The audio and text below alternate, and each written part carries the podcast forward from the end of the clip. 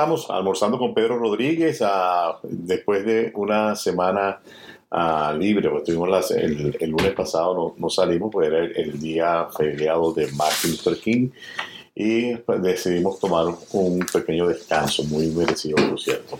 Ah, como siempre, Nuevas Raíces, primera plana, habla del triunfo de la democracia en Guatemala. Continúan las tormentas, realmente la semana pasada bastante frío, todavía hoy amanecimos en 10 Fahrenheit, bastante frío, ah, pero pinta que la semana pues va a ir ahora calentando poco a poco. Este, seguimos en invierno, no esperemos tampoco temperaturas de verano, pero sí va a ser un poquito más manejable la situación. Ah, información sobre eh, China crea COVID 100% mortal a mujeres una mujer que muere tras caer 30 metros dentro de una cueva en Virginia, final femenino de eh, Harrisonburg. Ah, como siempre, pues con Nuevas Raíces para estar informado de lo que pasa en la región Central Virginia y en nuestros países latinoamericanos. Hoy ah, quiero conversar un poquito eh, y lo vengo haciendo en los otros programas, pero es un recordatorio de cosas importantes que tenemos que tener en cuenta ahorita que tenemos la temporada de impuestos a la vuelta de la esquina. El día 29 de enero comienza la temporada, a partir del 29 el Departamento del Tesoro, eh, conocido por sus siglas en inglés AIRS, ah, va a empezar a recibir la presentación de impuestos de manera electrónica. Algunos estados entran en un programa especial para personas que ganan menos de 70 mil dólares de poder hacer sus impuestos en línea. Ah, siempre hay una opción para hacerlos en línea, personas con ingresos menores a esa cantidad. Eh, lo complejo a veces cuando ah, hacemos a través de la página de ah, el IRS, no podemos olvidar que también tenemos que presentar nuestros impuestos en el estado. por ejemplo, en el estado de Virginia, usted tiene que presentar sus impuestos porque es un, estado que cobra impuestos al ingreso. Algunos estados como Florida, Texas, Tennessee y otros no. Entonces allí sencillamente es hacer solamente los impuestos federales ¿Quiénes tienen la obligación de hacer impuestos? Eh, los impuestos, la obligación es basado en su ingreso.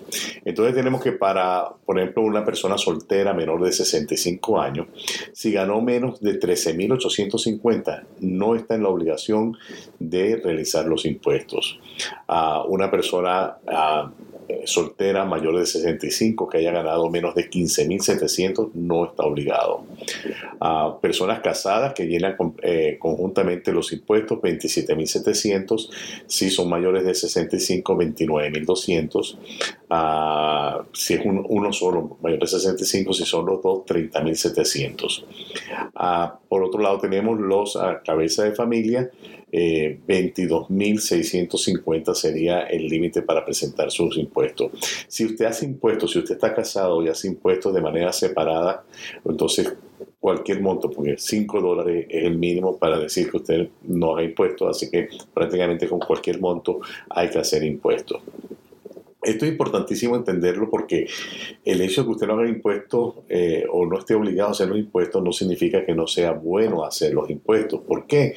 Porque puede ser que usted sea merecedor algún crédito. Si usted está por debajo de esos montos, a lo mejor cuando usted llena sus impuestos se va a dar cuenta que tiene acceso a algún crédito tributario, en, crédito al bajo ingreso o diferentes cosas que si usted no llena los impuestos no lo estaría recibiendo. Por otro lado, para muchos... Ah, o muchas personas que eventualmente tienen que hacer algún trámite migratorio, que tienen que hacer algún trámite de cualquier tipo.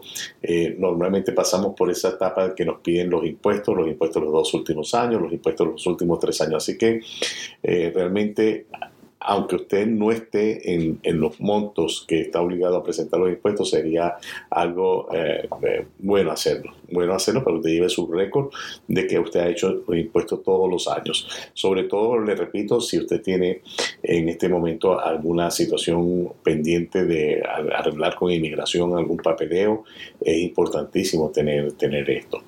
Ah, otra cosa importantísima, importantísima que les quiero recordar es que a partir del primero de enero ya se pueden hacer las inscripciones, ya hemos hecho algunas inscripciones para clientes de nuestra oficina de eh, FinCEN. FinCEN es el departamento que controla el lavado de dinero y terrorismo eh, financiero. Eh, ahora es una obligación. Todas las compañías, corporaciones, LLC tienen que eh, registrarse con FINSE, decir quiénes son sus dueños, qué porcentaje tiene cada dueño, seguro social del dueño, una copia de la identificación.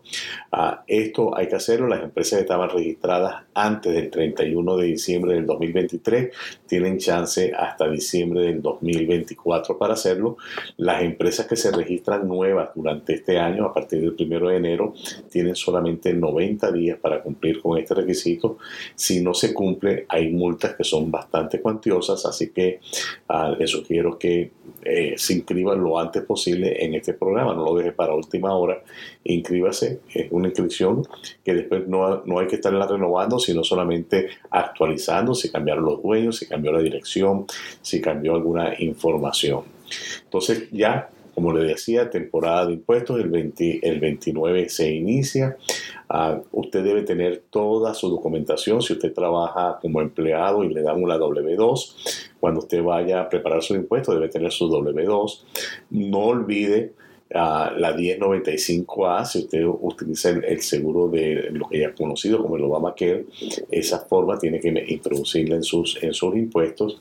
Y si usted solamente es un empleado W2, es bien sencillo este, hacer sus su impuestos. La información que, necesita pues, es su planilla W2, la, como le dije, la 1095. Ah, si usted paga eh, intereses por una propiedad inmobiliaria y le mandaron una forma 1098, tiene que incluirla allí. Muchas veces, en la mayoría de los casos, no se pueden deducir estos impuestos porque entre los impuestos, los taxes y otras cosas ah, no llegamos a suficiente monto para activar lo que llaman el Schedule A. las empresas, los límites para las empresas, las empresas que son sociedades o corporaciones eh, deben hacer, o corporaciones tipo S, deben hacer sus impuestos antes del 15 de marzo.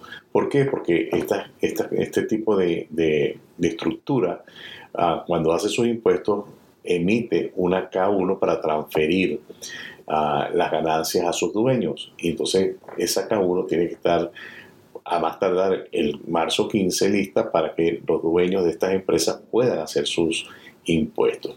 Así que muy pendiente de estos detalles. Si usted eh, ah, eh, tiene que emitir, si usted es un eh, empleador, usted tiene ah, trabajo como contratista y subcontrata y emite formas 1099, recuerde que tiene el plazo es hasta el 31 de enero para enviar estas 1099 a sus contratistas y si son empleados W2 el plazo es el 31 de enero para enviar esta forma. Así pues que póngase al día con todo esto, ya se acabó la vacación, los holidays de diciembre, ya estamos eh, en plena actividad. Eh, algunos detalles, el mercado inmobiliario sigue más o menos igual, muy poco inventario, sin embargo eh, los precios se ven que están un poquito más estables. Cuando digo estable, los precios listados, se están manejando más o menos los precios listados, algunas ofertas, si la casa es muy buena, quizás un poquito arriba, pero ya no se ven realmente las cosas que se estaban viendo el año pasado de ofertas con 20 mil, 30 mil, hasta 60 mil dólares por encima del precio listado. Eh, todo indica que realmente eh, la economía de alguna manera está afectándonos a todos, pese que lo que se dice, las estadísticas y todo, dice que vamos pujantes, que estamos muy lejos de, alejados ya de la posibilidad de una recesión, pero realmente cuando eh, vamos al supermercado, cuando salimos, eh, nos damos cuenta que realmente hay una situación económica bastante eh, dura. Algunas empresas como Macy's que está cerrando cinco tiendas a nivel nacional generando una gran cantidad de desempleo y así sucesivamente pues se, se ve que la economía está renqueando. Tenga previsiones, mi recomendación de siempre, si usted tiene un buen ingreso en este momento, trate de tener una reserva o de completarse esa reserva de tres meses, seis meses de reserva de los gastos mensuales para que si en viene alguna sorpresa, usted no puede eh, trabajar por algún tiempo, usted tenga ese, ese respaldo allí. Así pues, no me queda más que despedirme hasta el próximo lunes cuando estaremos nuevamente aquí almorzando con Pedro Rodríguez. Gracias.